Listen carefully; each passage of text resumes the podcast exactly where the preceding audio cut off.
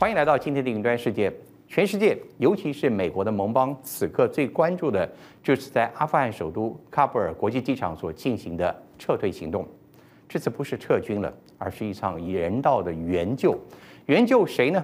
援救深陷在塔利班统治之下，目前逃不出来的一万多名的美国人。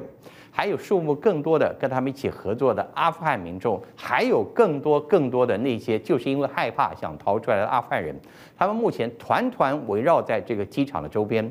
美军呢派出了六千的精锐部队控制这个机场，希望赶快来收运他们。美国总统拜登今天宣称，这是全世界目前进行最困难、最危险，而且将会是最成功的人道援救任务。但全世界也都认为，那其实最大的症结，这是因为美国一连串的误判跟外交的乱局之后，所最后造成的一个可怕的恶果。如今祸福难料，到今天为止，七天的撤退下来，美国的最新情况是到昨天到今天一天之内，他们已经疏运走了七千多人。这些人送往何处也是一个难题，有些盟国愿意接受，有些盟国不愿意接受，因此疏运行动是时快时慢。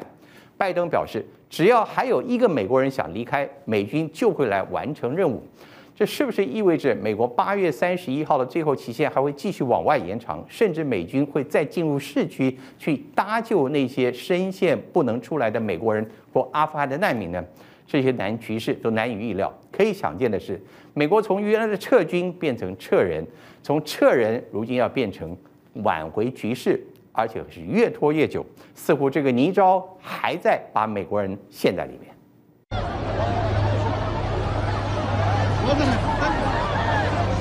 上千阿富汗民众在十五号晚间涌入首都喀布尔机场，争先恐后冲向停在跑道的客机。维持秩序的美军迅速集结，由于人数实在太多，场面完全失控。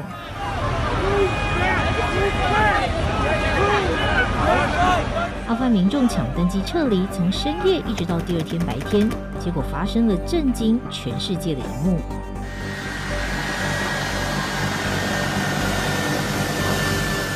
一架美军 C 十七运输机正从机场起飞，想搭便机的民众就攀附在机舱外，企图跟着军机升空，变成运输机的最强外挂。但军机升空后不久，就有民众接连从机舱外落地摔死。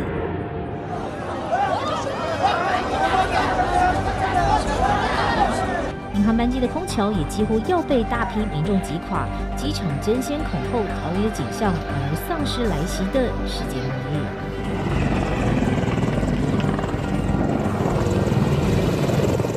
的机场骚动季持续超过三天，目前只开放军用机场供外国政府撤离使馆工作人员与公民。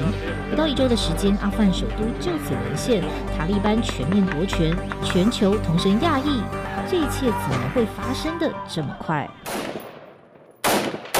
战事爆发前，阿富汗正规部队号称有三十五万人，即使只有九万五千人真正具备作战能力，人数也比塔利班的七万部队多。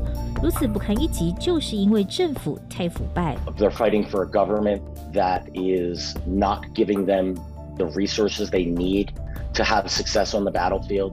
Many of them are not being paid for months. 缺乏战斗意志，加上许多士兵目不识丁，很难要求他们誓死效忠国家。塔利班也发现，与其跟阿富汗政府谈权力分享，不如逐一说服地方首长倒戈，就可以让昏庸的总统倒台。因此，开战两个月内，包括重量级军事将领在内，至少有十万人叛逃。不战而降的政府军比比皆是。که امنیت ملی به پهلوی پلیس اردوی ملی مثل که بازیس به دفاع و به هدایت دادیم. مسئولیت امنیت 阿富汗领导人信誓旦旦要求政府部队保卫国家，没想到话才说完，就传出这位前总统搭机逃往国外。塔利班八月六号攻下第一个省会，此后就势如破竹，十天内攻下十九个省会，直到十五号政府军控制区域只剩下喀布尔。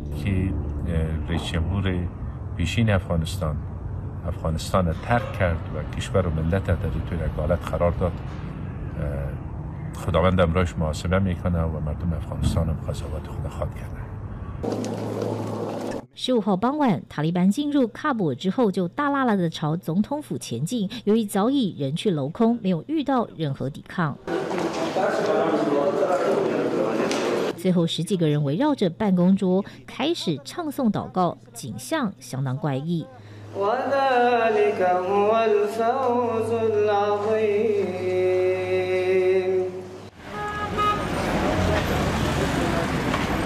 全面占领喀布尔之后，原本的政府军警完全不见踪影，改由塔利班维持治安。总统府外围一个哨站竖立写着警察的告示牌，盘踞哨站的塔利班就化身为总统府卫队。美国驻喀布尔使馆外，塔利班更派重兵驻守，有些人拿的还是从政府军缴获的美制武器。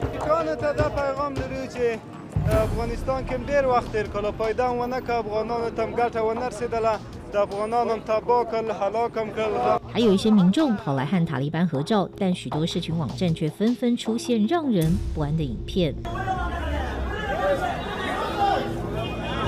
一间民宅被一群塔利班战士包围，有人拿着火箭炮对准双手反绑跪在地上的男子，还有人进入宅内搜捕。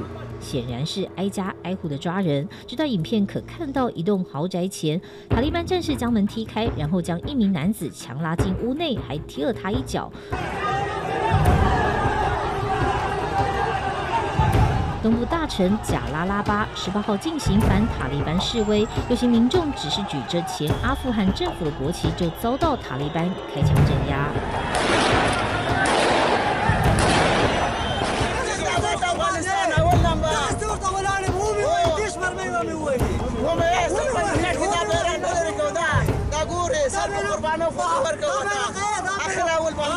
打死不退的还有副总统萨利赫，他和民兵组织领袖马苏德合作，与塔利班激战后夺回一座省会，马上宣布永远不会向塔利班低头，决心战斗到底。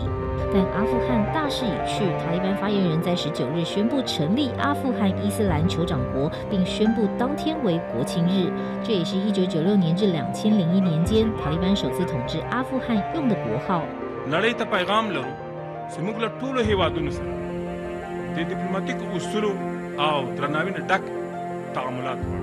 布国号同一天，另一位发言人还登上中国央视，想和全球合作，并大说中国好话。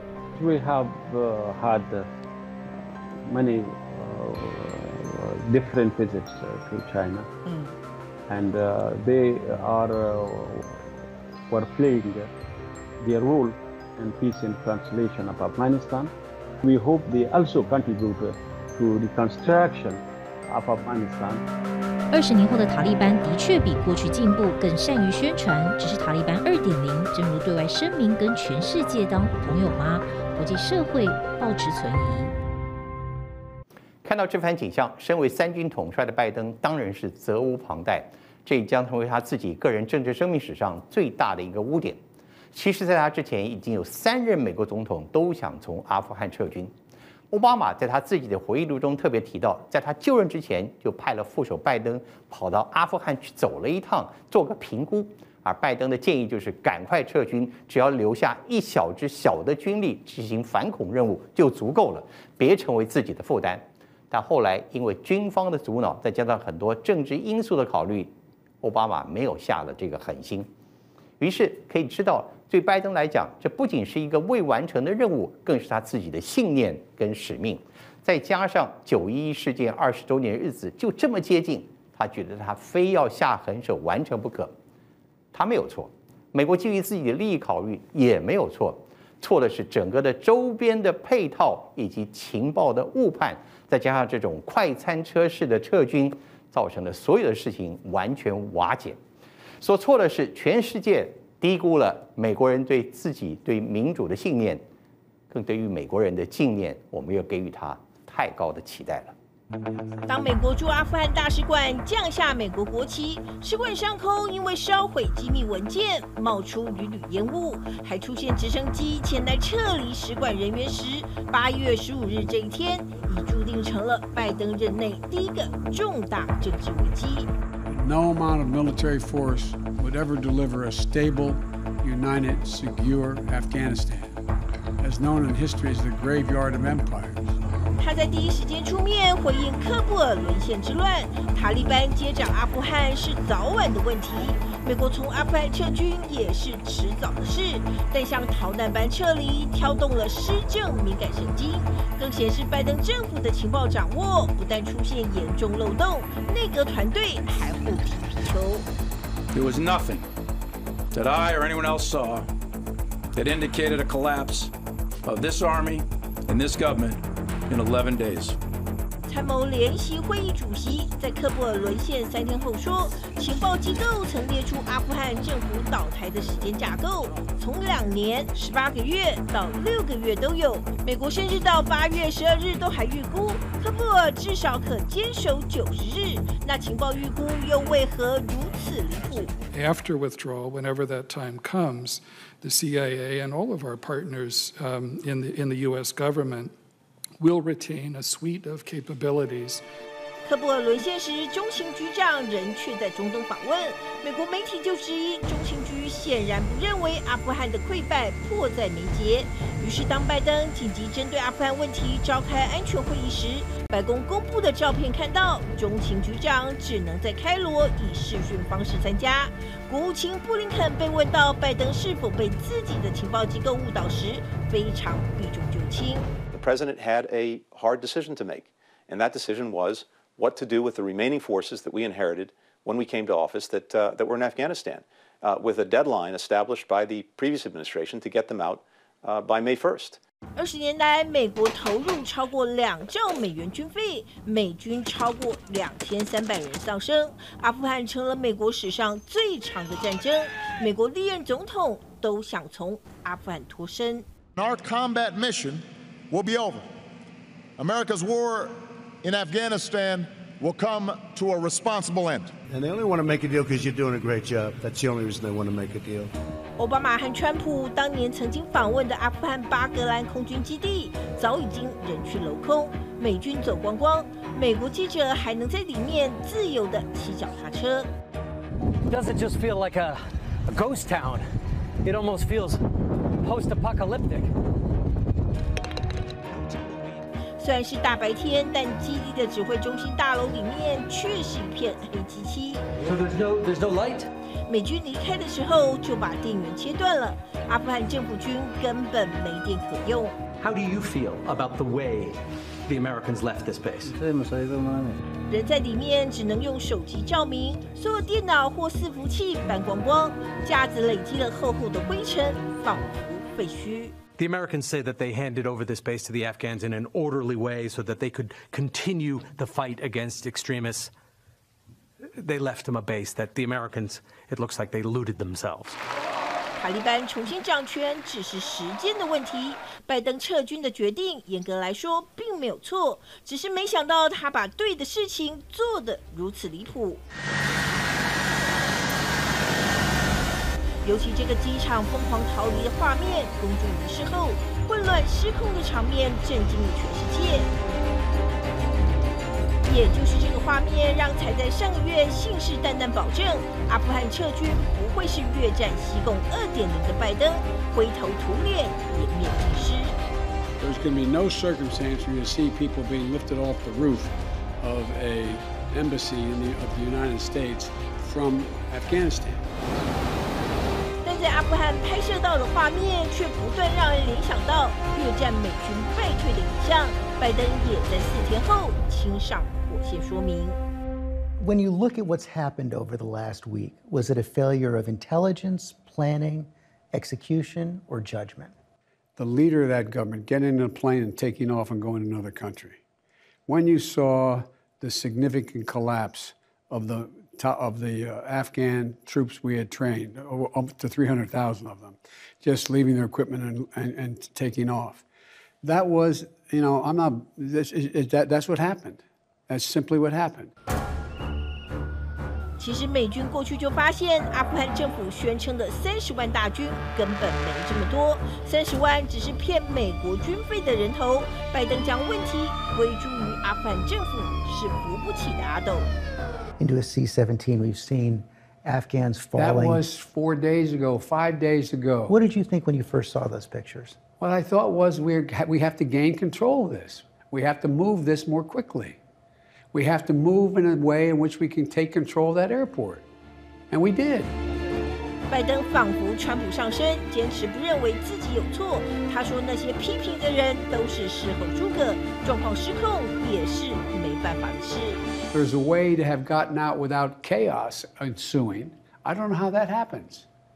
I don't know how that happened. So for you, that was always priced into the decision? Yes.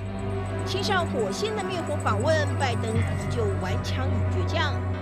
两天后，他又召开记者会，改口为乱局表示痛心。Make no mistake, this evacuation mission is dangerous.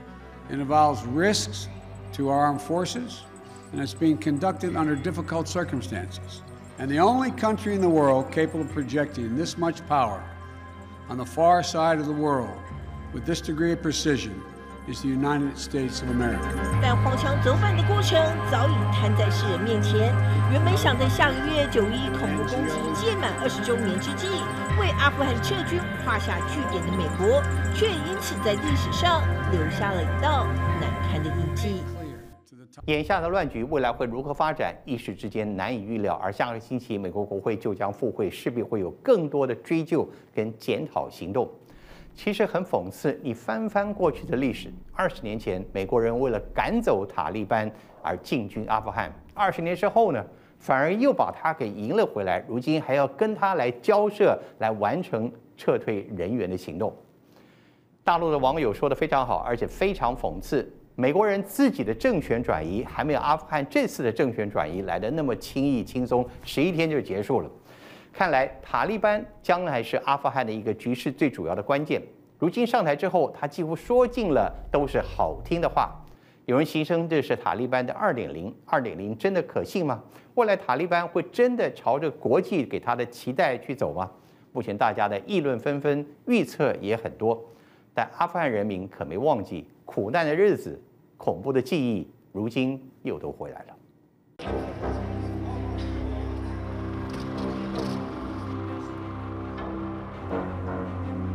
旋风式拿下阿富汗政权，十七日塔利班重返首都喀布尔，不止风光重整旗帜，更要向全球宣布塔利班回来了。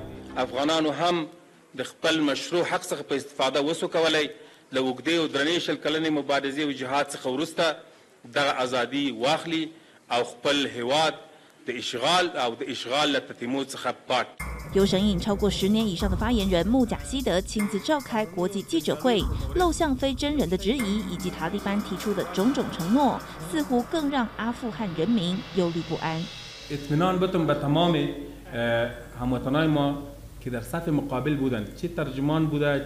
فعالیت نظامی داشته چی در بخش های ملکی همکاری کرده.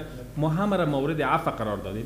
نمی‌خوایم با هیچ کسی برخورد انتقام جویانه داشته باشیم.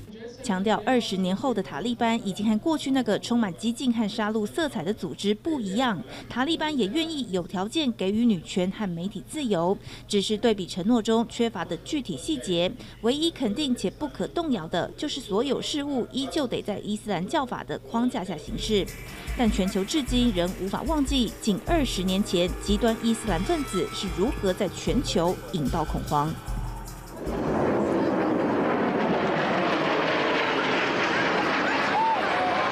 二零零一年，盖达组织发动九一一恐怖攻击，当时阿富汗就是由塔利班当权，但塔利班却不甩美国要求，拒绝交出恐攻首脑宾拉登。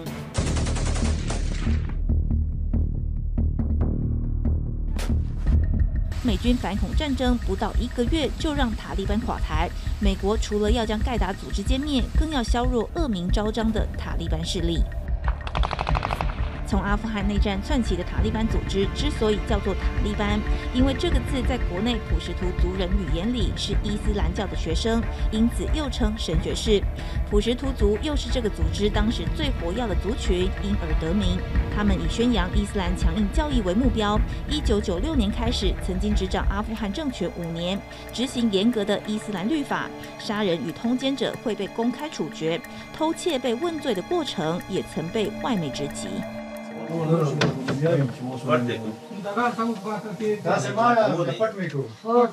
پوینده که خود بیا سه غول نخوری نه دا سه بیا کو بیا نه دا سه اشتباه بیا نه دو جزا یا د لاس غوڅه ول یو بازار کې په درو وایلی 严刑峻法对塔利班来说稀松平常。伊斯兰律法之前人权被极度扭曲，因此当塔利班被美军击溃后，阿富汗人民一度获得喘息。只是塔利班势力却化整为零，藏匿在阿富汗的山边荒野，或是邻国巴基斯坦，频繁制造纷争。二零一二年，塔利班就曾埋伏在巴基斯坦，近距离射击当时在上学途中的少女马拉拉，因为她公开争取受教权的言论，让塔利班难以忍受。但恐怖袭击不止如此。二零一五年，一声轰天巨响，阿富汗国会大厅也成为塔利班自杀炸弹客的攻击目标。在多地蹲点近二十年来，塔利班即便经历独眼领袖欧马死亡，但顽强的恐怖思想和行动却从没停过。即便表面上美军宣称已经扶植阿富汗政府军约三十万以上军力，但四散各地的塔利班除了有六万名战士之外，没被掌握的民兵组织以及各路支持者，保守估计就有二十万人，且他们从不担心缺乏武力。美国 NBC 记者七月时就曾受邀参观塔利班占领美军一处基地后，顺势收入囊中的军火库。哇！弹药、枪支、各式火药后备齐全。塔利班战士还向记者透露，他们在这处基地就拿下九百支枪、三十台悍马车，还有二十辆皮卡车。塔利班战士手拿的美制武器根本不足为奇。美军的武器竟成了塔利班的养分，更别说善于游击战的塔利班，对地形与地方社会特性了若指掌的先天条件，也成为暗地里笼络地方势力、击溃政府军的优势。It appears as though the Taliban have managed to cut deals with certain tribes, which would might have stood in their way uh, in previous times or have supported the government. And they are now standing aside. 在农村和关键边境拿下地盘，笼络人心。看似缺乏资金的塔利班，更长期以毒品和非法交易获得大笔钞票，一年赚进超过四亿美元，并非难事。这些钱随后也成为塔利班招募战士时最强大的利诱。而除了从不匮乏的物资，凝聚组织力量的四大领袖也没有消失过。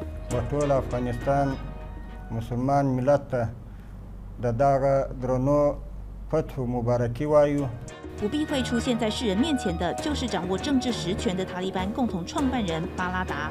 他是第一位能与美国总统直接通话的塔利班领导人。去年，美国曾与他在杜哈达成和谈协议，而他暗地盘算的是拿下阿富汗的战术，并在全国迅速推进。而几个星期前，巴拉达甚至率团前往天津与中国打交道，堪称外交与政治手腕兼备。至于已故领袖欧马的儿子雅库布，则与恐怖组织哈卡尼网络实际领导人分别把持军权战略以及恐怖组织的攻击行动。二十年的塔利班风云写下阿富汗多舛的命运，如今他们夺权告捷，阿富汗街头无声的迫害统统回来了。因为塔利班掌权下的男性必须蓄胡，女人则要穿上包覆全身的罩袍布卡，借以彰显伊斯兰女性美德，且不得在没有男性亲属的陪同下上街，更别想上班赚钱或到处求学。人在首都喀布尔的 CNN 记者就观察到，近日的街头市集已经看不到女性身影，且妇女们已经开始购买近二十年来不曾穿的布卡。Why do you think you're selling more burqas right now? Uh, because the Taliban took over and all the women are afraid, he says. So that's why they're all coming in and buying burqas. 穿上布卡的女性没有身份，更像没了灵魂。近日街上的女性广告也开始被工人涂掉。阿富汗女性恐惧的塔利班黑暗，光从 CNN 女记者的服装改变到采访氛围，就能感受到这个组织的不友善。They've just told me to stand to the side because I'm a woman. Excuse me. She, he says first. Cover my face. Cover. He told me to cover my face. 持枪的塔利班战士随时在记者身边围绕，但他依旧走访多处，要将塔利班统治下的阿富汗传达给世人。因为在塔利班领导下，唯有高压统治和集权压迫才是真的。You're afraid? Yeah, I'm afraid. Yesterday I have lost everything. Like I, I don't feel secure in here. 两个月前，母亲还在战争中死亡的军人父亲才刚离世，没了家，也没了国，或许成为阿富汗人民最深沉的恐惧。二十年前，世上最强大的军队曾是阿富汗的希望，却也被塔利班溃败的假象蒙骗，使得二十年后，这支韧性极强的叛乱组织不费力气又将阿富汗拿下。这个国家的落难让世人不忍卒睹，但塔利班的恐怖围城，未来世界也不会视若无睹。新冠肺炎的疫苗究竟要打几剂？如今国际的一致看法是一剂、两剂之后。还要至少再来个第三剂，而且相隔八个月以后就应该要施打第三剂。目前专家建议是不要混打，前两剂打什么，第三剂还是打什么。理由是前两剂的效力已经明显看到它们有衰退的迹象，变种病毒的难缠让专家认为必须未雨绸缪，要超前部署，生怕将来的防线再度崩溃。那第三剂够用吗？专家又说是的，会够用。那未来就不要第四、第五了吗？究竟要隔多久打后面的后续的追加技术？目前专家说还要等待更多的资料分析。我们可以说，过去一年多来，从疫苗的研发到注射，新的理论不断提出，大家还是记得一件事就好：有疫苗，赶快就打吧。美国纽泽西州纽华克市接种站最近几天又变得热闹，长者们耐心排着队要来施打第三剂疫苗。just a little more secure given that that Delta variant vaccines don't always keep you from getting it. And I thought maybe that's, you know, because people don't have the full benefit of the vaccine. 堪萨斯也同样出现排队打针的人潮，工作人员得先仔细核对、预约、登记名单，因为目前只有特定民众才能接种第三剂。 Because they have chronic conditions. But the conditions on this list that are approved for the third dose are because research has shown that their systems did not respond the way they needed to uh, to the initial uh, two doses. 美国疾病管制中心 CDC 十三号建议，免疫力低下的民众可接种第三剂，不然引爆一股打针潮。许多慢性病患者也的确有需要，例如本身是医生，同时也是癌症病患的波拉克。I would like to have the latitude of being able to go to the grocery store instead of depending on my children to do that, or even just take a walk in the park and not feel like I might encounter something that 因为害怕感染新冠病毒，波拉克几乎整天关在家。打完两剂疫苗之后半年，因为接受癌症治疗，造成免疫力低下，疫苗也跟着失效。Folks with a compromised immune system have a higher risk for getting COVID. or for getting severe disease if they were to become infected with COVID or dying of that infection.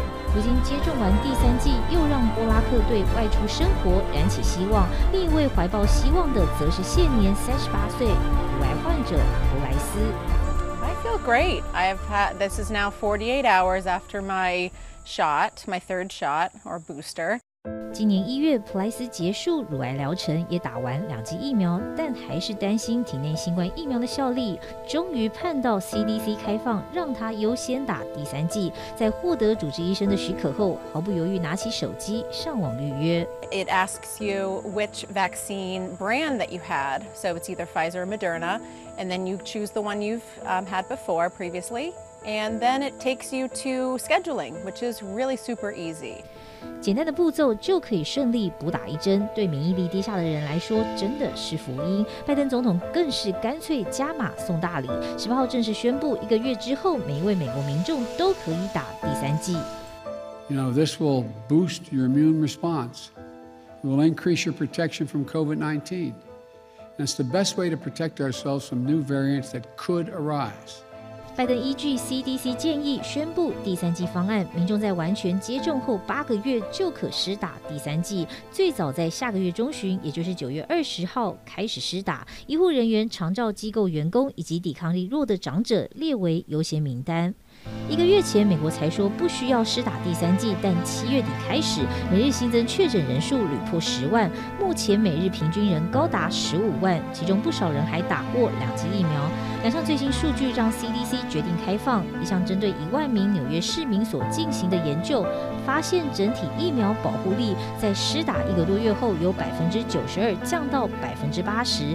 梅约医疗中心研究更指出，莫德纳疫苗的效力半年之内会从百分之八十六降到百分之七十六，辉瑞 BNT 则由百分之七十六降到百分之四十二，而完成两剂接种后要间隔八个月才接种第三剂，就是因为施打半年后疫苗效力开始减弱。We're seeing that waning happening. We're seeing what's happening in other countries as they are seeing waning Against severe disease, and we're acting now to prepare.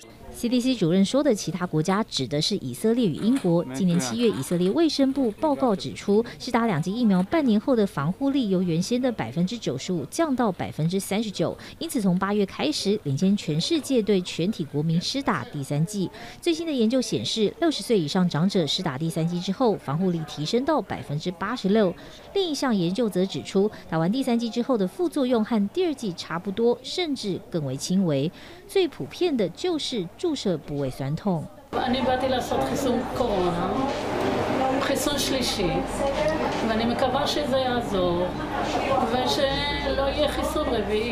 英国牛津大学的最新研究则显示，在打完疫苗两周后，辉瑞 BNT 疫苗对 Delta 的保护力为百分之八十五，AZ 则是百分之六十八。但是三个月后，辉瑞 BNT 剩下百分之七十五，AZ 则锐降为百分之六十一。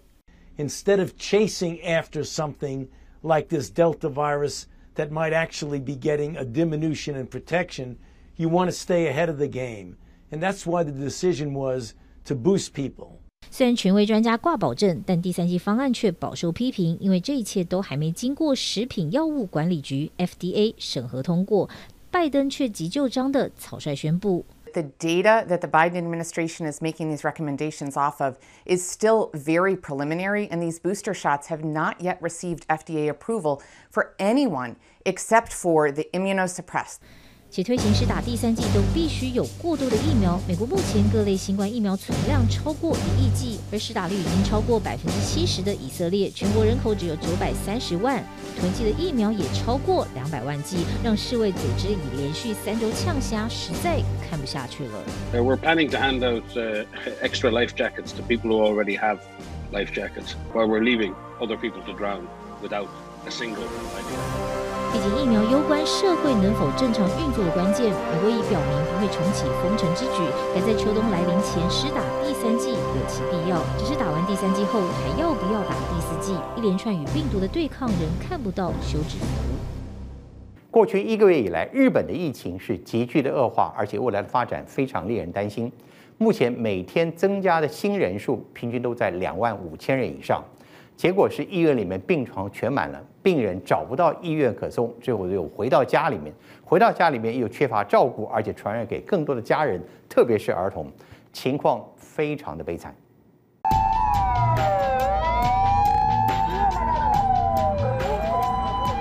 鸣笛声四起，救护车像这样载着确诊病患，近日不断在日本街头徘徊，每天至少四百起。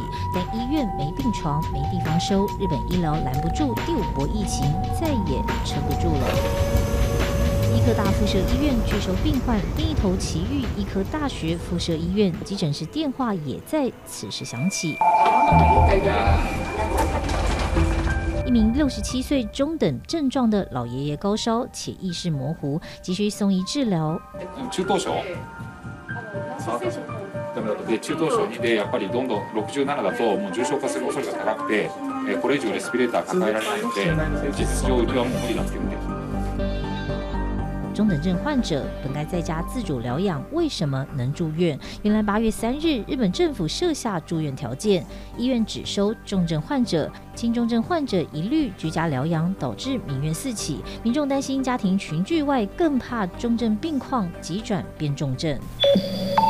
随即两天后，日本再改住院规定，将呼吸衰竭需要氧气供给的中等症患者再细分为中等症第二级可以住院。而六十七岁老爷爷只是埼玉医科大附设医院收治的七名中等症二级患者其中一名。四十五、六十一、四十九です。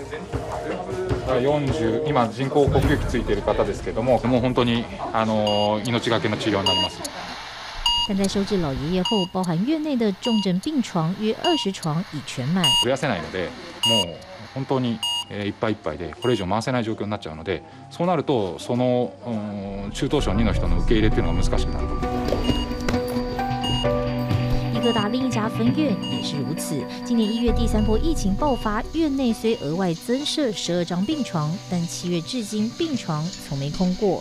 七月三十日收治一名五十四岁中等症第二级男性患者后，没能再收治任何患者。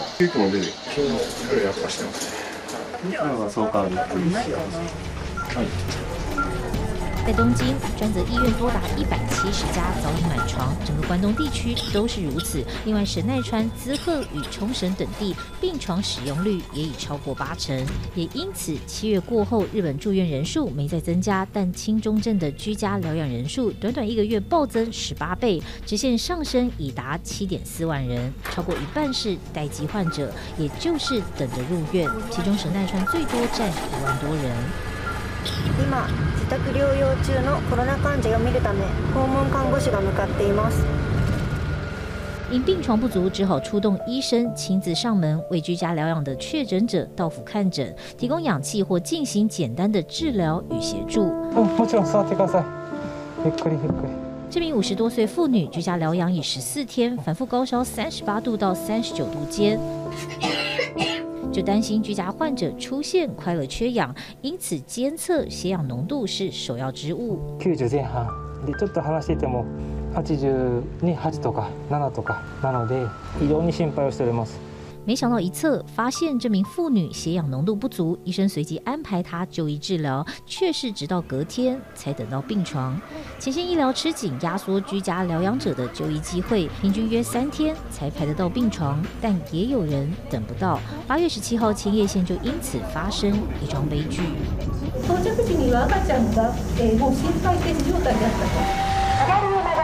名住在千叶县博士的三十岁妇女怀孕八个多月，八月十一日确诊，但属轻症，只能在家疗养。三天后因呼吸困难转为中症，需住院。十四日和十五日连续两天都遭专责医院以满床为由拒绝，而妇产科医院则担心感染也拒收。没想到十七号她突然出现腹痛与出血，在家早产一名男婴，母子紧急送医后，男婴人不幸死亡。事件发生后，让东京约百名染疫孕妇非常担心。这名三十七岁孕妇怀孕二十三周，八月十日确诊后，医生只要求她在家疗养。普通の軽症者と同じ扱いというか、自宅疗养を10日间お愿いしますっていう形でしたね。もしかしたら急変するかもしれないっていうのはやっぱ常々。 孕妇没能优先施打疫苗，且莫德纳和辉瑞疫苗数不够，不止孕妇打不到，很多年轻人也还没打。日本虽将施打年龄放宽至十二岁以上，但疫苗接种率停滞在百分之五十一左右，加上危机意识不够，二十岁、三十岁年轻族群成了第五波疫情最大宗。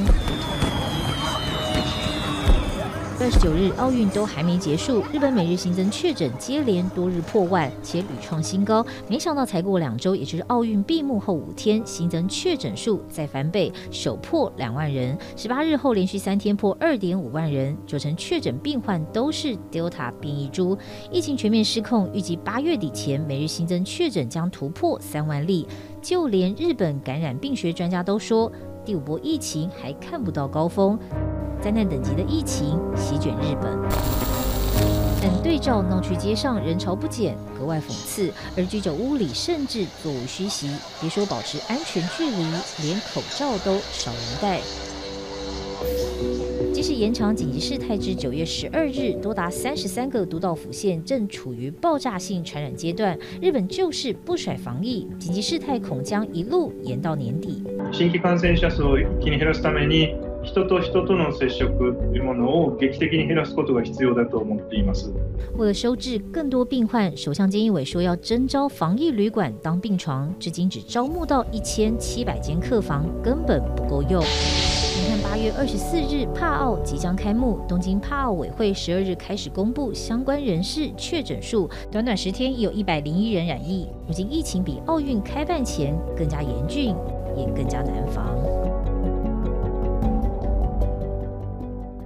吸烟有害健康这句话已经不知道说了多少遍。不过，对任何社会来说，推动禁烟运动不是一件容易的事情，特别像是日本。日本的抽烟人口很多，但这次他们靠着举办冬奥，倒是成功的对禁烟行动好好的做了一次成果检验。疫情下的东京街头，戴口罩的行人不减，但有一族群的人口越来越少。如果你在二零一八年后曾到过日本各大城市，可能会发现很多餐厅都在大门口贴上一个小小的禁烟标志，拒绝吸烟客上门。日本人难道都不吸烟了吗？今日に関してはオリンピックの影响が大きいと思います。オリンピックの准备のためにその禁烟のための法律の整备とかを整えてたので。まあ、もちろん不便ですけどやっぱまあ タバコを吸わない人に配虑しないといけないのでしょうがないかなと思ってます。在台湾待了九年，疫情前更经常往来日本、台湾两地的高桥哲生，今年三十一岁，是个不折不扣的吸烟族。吸烟长达十年的他说，现在不是他不想吸烟，而是日本可公开吸烟的地方越来越少。为了打造无烟奥运，给外国观光客留下干净的印象。 日本政府去年四月上路的健康增进法，要求室内全面禁烟，还提前在二零一八年开始试办，依场所分为两类，第一类是学校和医院等地。北海学园大学では今日から敷地内が全面禁烟になりました。昨日まで使われていた吃烟所は闭锁され、中にはブルーシートがかけられています。 影响层面最大的第二类，也就是餐厅与旅馆等场所，则规定需设户外吸烟室。就不到三十平的小型餐饮店，可设置室内吸烟室，由七密门隔开。室内吸烟室的吸烟与非吸烟座位比例约是一比四，且不能超过十平。如果店家违反规定，将会受罚。拥有多家连锁吸烟大叔们最爱去的吃茶室，现在甚至连吸烟室都没有。神田神保町で古くから愛されているこちらの喫茶店サボール。施行された改正健康増進法により喫煙環境が変わりました。这家位在东京千代区已有六十五年历史的吃茶室，多达六成常客会到此吸烟。配合法令全面禁烟，加上疫情之故，业绩大不如前。二十五年前，近一半日本成年人抽烟，会抽烟的男性比例甚至高达百分之八十九，堪称全世界最爱抽烟的国家。就连国民偶像木村拓哉。在日剧顺手点烟抽烟镜头更是屡见不鲜，但这一切在一九九六年开始有了改变。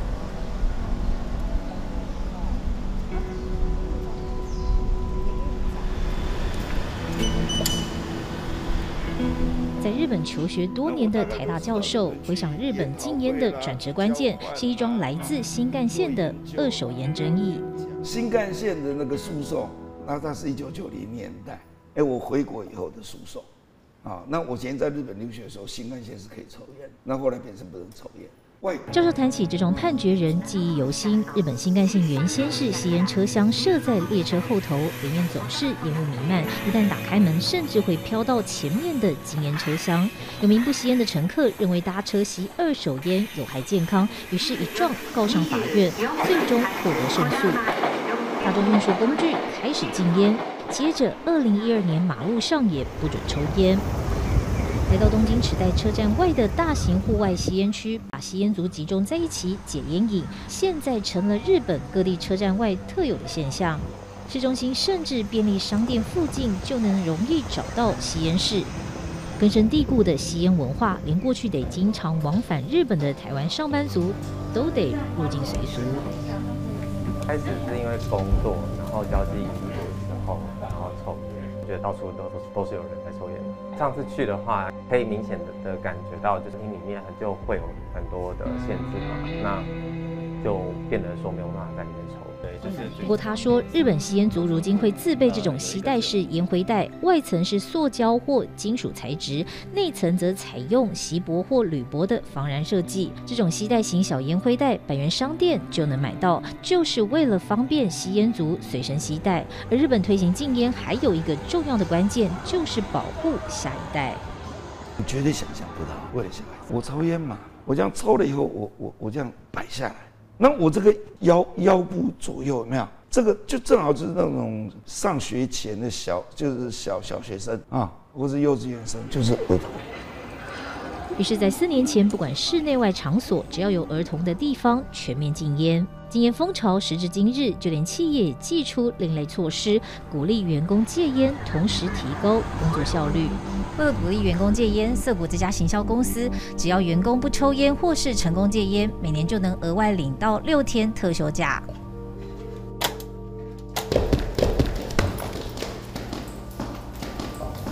就因为公司位在二十九楼，而吸烟室设在地下室，每次抽烟来回一趟至少得花十五分钟。如果一天抽五根烟，至少得耗掉七十五分钟。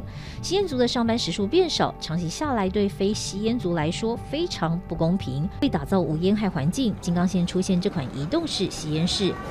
タバコの烟は车内にあるシステムで分解され、あちらの排気口から放出されます。改造巴士将里头的靠窗两侧打造整排烟灰缸， 车内的烟雾在处理过后才排出车外，杜绝二手烟外泄。免于二手烟残害，日本在地方政府、企业与店家等多方努力，渐进式实施烟害防治后，历经长达二十五年，终于显见成效。东京目前已有超过百分之八十四餐厅响应室内全面禁烟。而全日本成年人吸烟人口也从二十五年前的百分之四十九大幅骤降至约百分之二十，降幅世界之最。冬奥虽因疫情不完美，至少对日本打造无烟环境带来完美的助攻。最近有许多关于阿富汗的报道，那其中有一群人的故事很少获得报道，那就是战地记者们。其实我们就是透过他们不怕风险、不怕危险所采访到的无数镜头跟故事，才让我们了解在这次事件的幕后有多少的事情值得世人关注，有多少的事情让我们感到震惊，更感到同情。不仅是国际战略，更有很多是人道、是人性的故事。这些战地记者们不仅坚守岗位，甚至有很多是因为危机发生，他们自己又重新投回到战场。带着他们自己的同僚，还有他们的家属。